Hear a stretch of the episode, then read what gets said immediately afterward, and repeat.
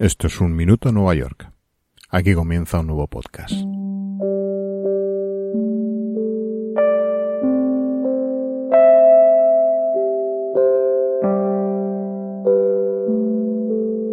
La vida en Nueva York, tanto de sus habitantes como del visitante ocasional, está inevitablemente vinculada a la de sus 1700 parques, campos de juego y deporte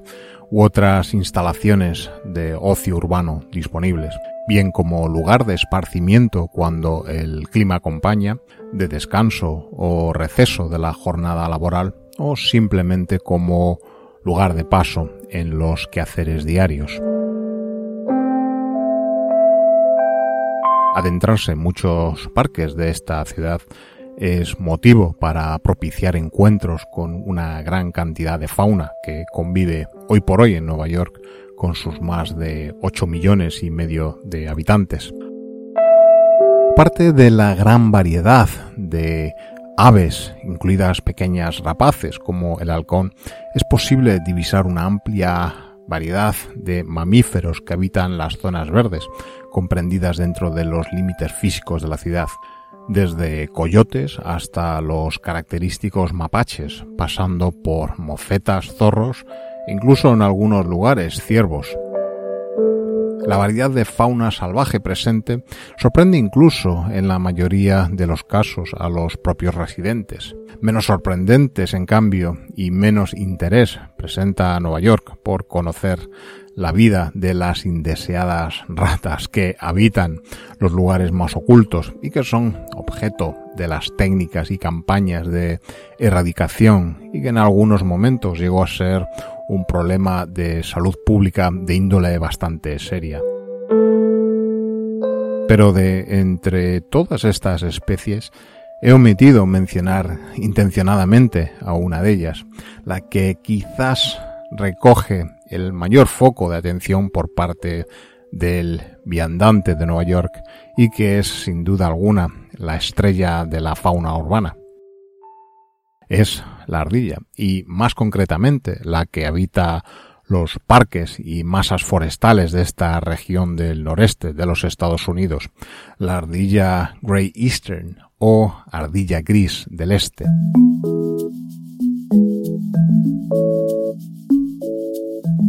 Estos animales, originales habitantes de los bosques de estas tierras, fueron en su día expulsadas de la mayor parte de ciudades del noreste de Estados Unidos, tales como Boston, Filadelfia o la propia Nueva York, durante su establecimiento y fuerte crecimiento durante los siglos XVII y XVIII.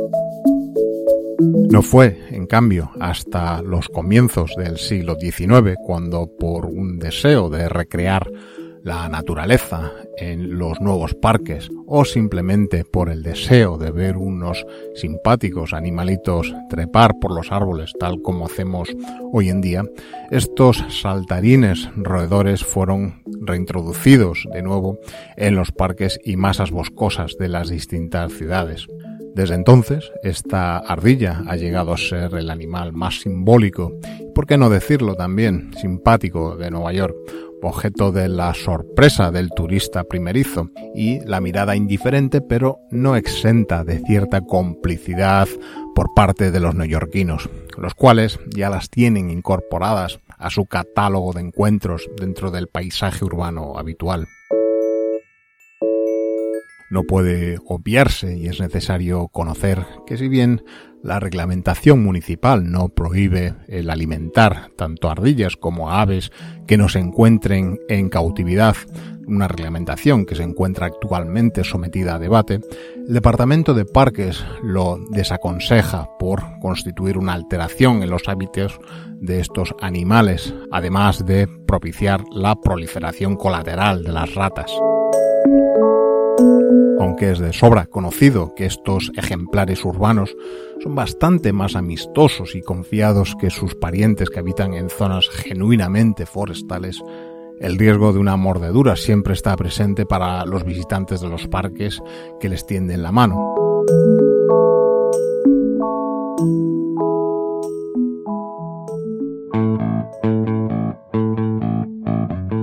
También esta simpatía por la ardilla se produce a pesar de las, digamos, travesuras de las que éstas son a veces protagonistas. La necesidad que tienen de crear sus nidos en las alturas de los árboles las lleva en ocasiones a construirlos en postes de la red eléctrica, lo cual junto con su constante necesidad de roer para compensar el continuo crecimiento de sus poderosos dientes incisivos, lo cual hace que se estime que un cuarto de todas las incidencias de las redes de distribución eléctrica aéreas de la zona sean achacables a las ardillas. Quizás el ejemplo más destacado de estas fechorías sea el ocurrido en diciembre de 1987, donde el índice tecnológico de la bolsa Nasdaq permaneció cerrado y sin poder realizar más de 20 millones de operaciones bursátiles durante más de 82 minutos, debido a una ardilla que había roído una línea eléctrica en Connecticut a más de 100 millas de distancia al norte y de la cual se alimentaban los sistemas informáticos de la bolsa.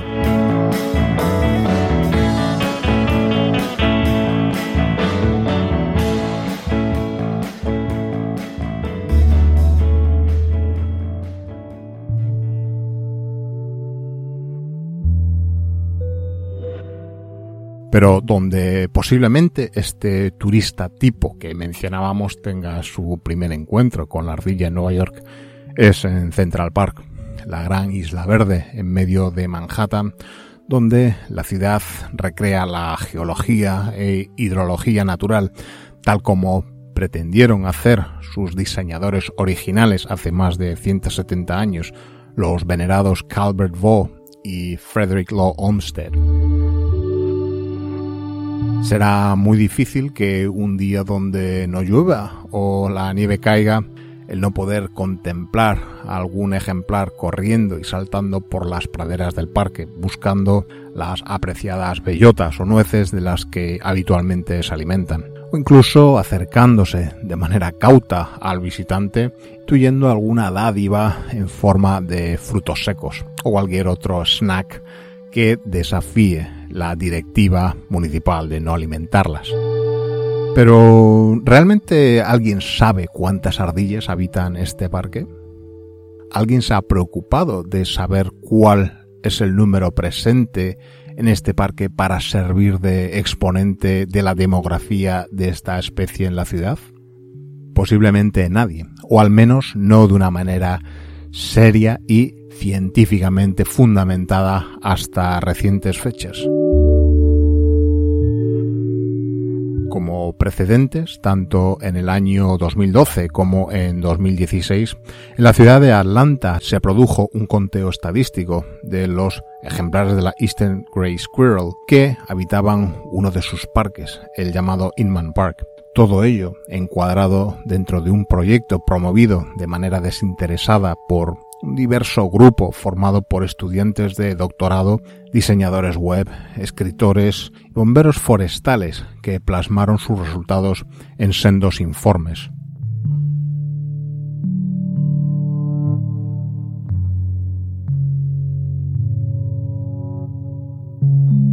Dos años más tarde, en el otoño de 2018, la iniciativa migró hacia el norte y propició en el mes de octubre que un grupo de varios cientos de personas se dieran cita en el Explorers Club de Nueva York.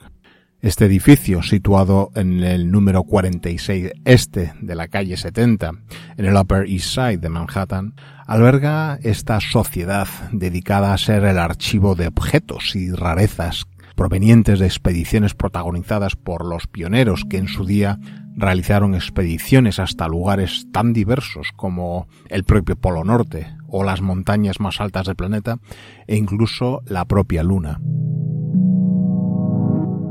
En esta ocasión el objetivo no sería explorar nuevos territorios o ampliar los horizontes de la humanidad. El objetivo sería saber con la mayor precisión posible cuántos ejemplares de estas ardillas Great Eastern habitan Central Park.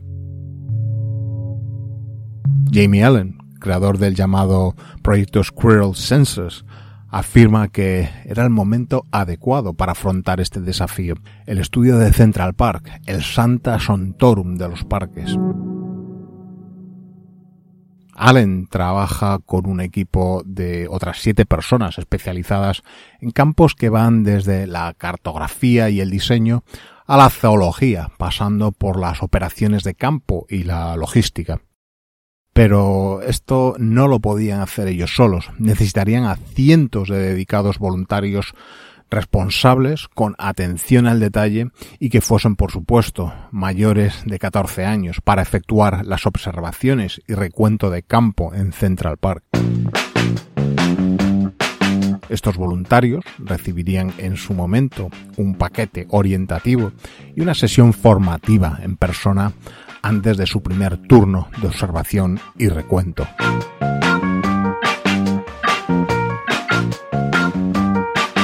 A estos intrépidos naturalistas voluntarios también se les proporcionó el material necesario para llevar a cabo su trabajo, tal como lápices, carpetas, formularios y mapas del parque. En una primera fase, comprendida entre el 6 y 20 de octubre de 2018, este equipo, formado por más de 300 voluntarios, se dividió por los distintos cuadrantes en los que el parque había sido subdividido. La metodología era clara, divide y conquista.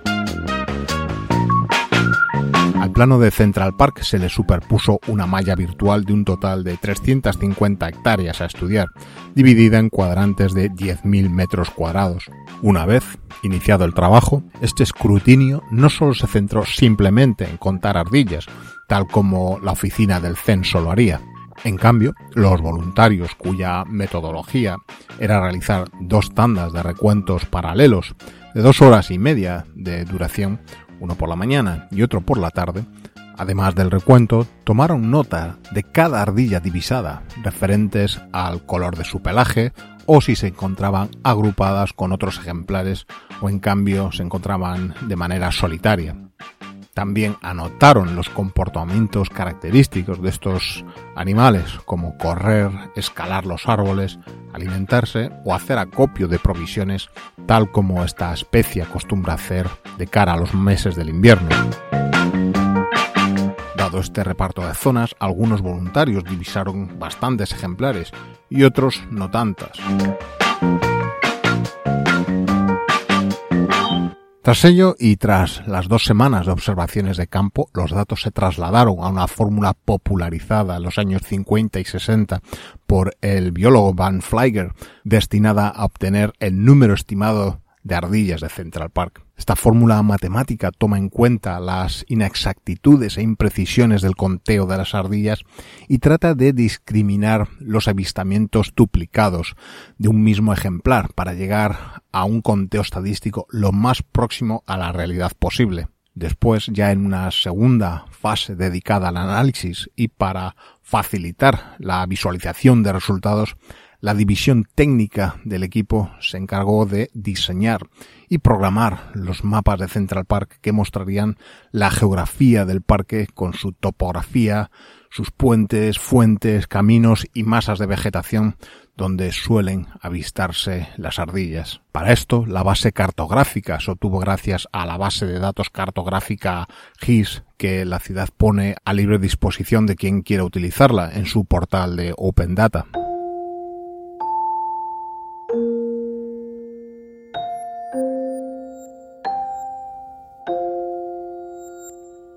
Tras todo este trabajo de campo y el procesado de datos,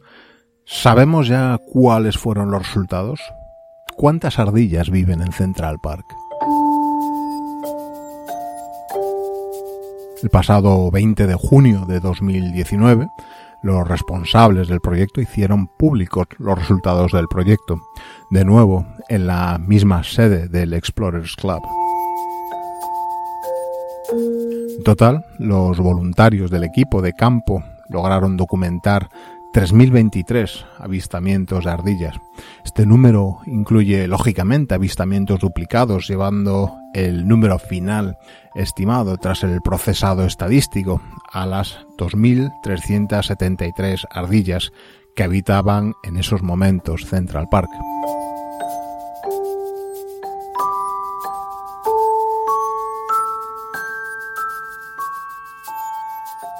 De ese total, el 81% eran ardillas grises con varias mezclas de negro, blanco y alguna que otra mancha parda.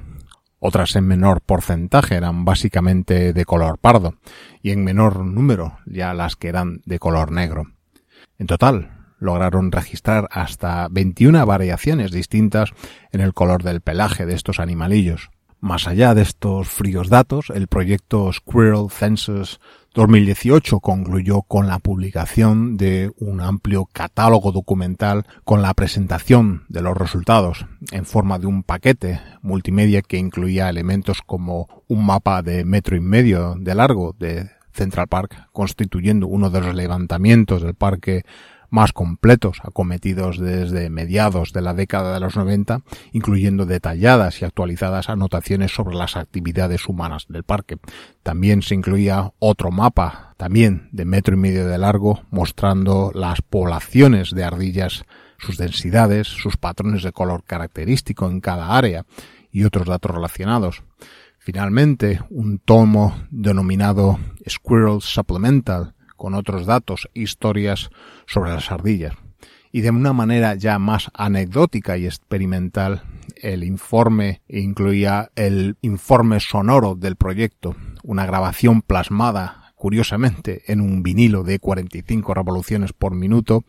con las notas sonoras recogidas durante la fase de observación y grabadas por todos los miembros del equipo del proyecto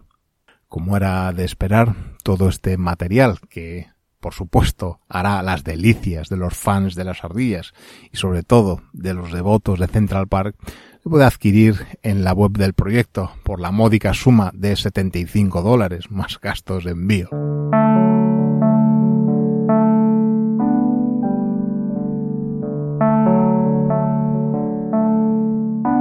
Lo que probablemente muchos os preguntaréis será ¿Era necesario hacer esto? ¿Qué valor científico tiene este estudio?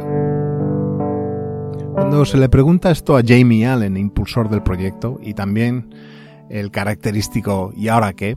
Eh, su respuesta evita entrar en profundidades y explicaciones y se limita a decir que es todavía pronto para saberlo, pero su respuesta a los escépticos sobre la iniciativa es lo hacemos por ti, lo hacemos por la ciudad, por sus ardillas y, ¿por qué no?, porque nos gusta.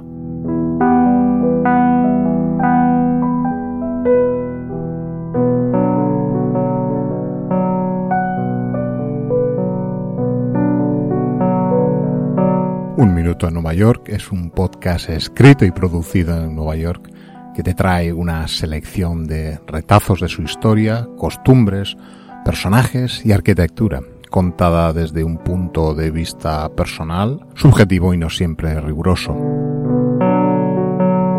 El podcast está disponible para su escucha y suscripción en las principales plataformas de publicación de podcast y además puede escucharse periódicamente en radioviajera.com.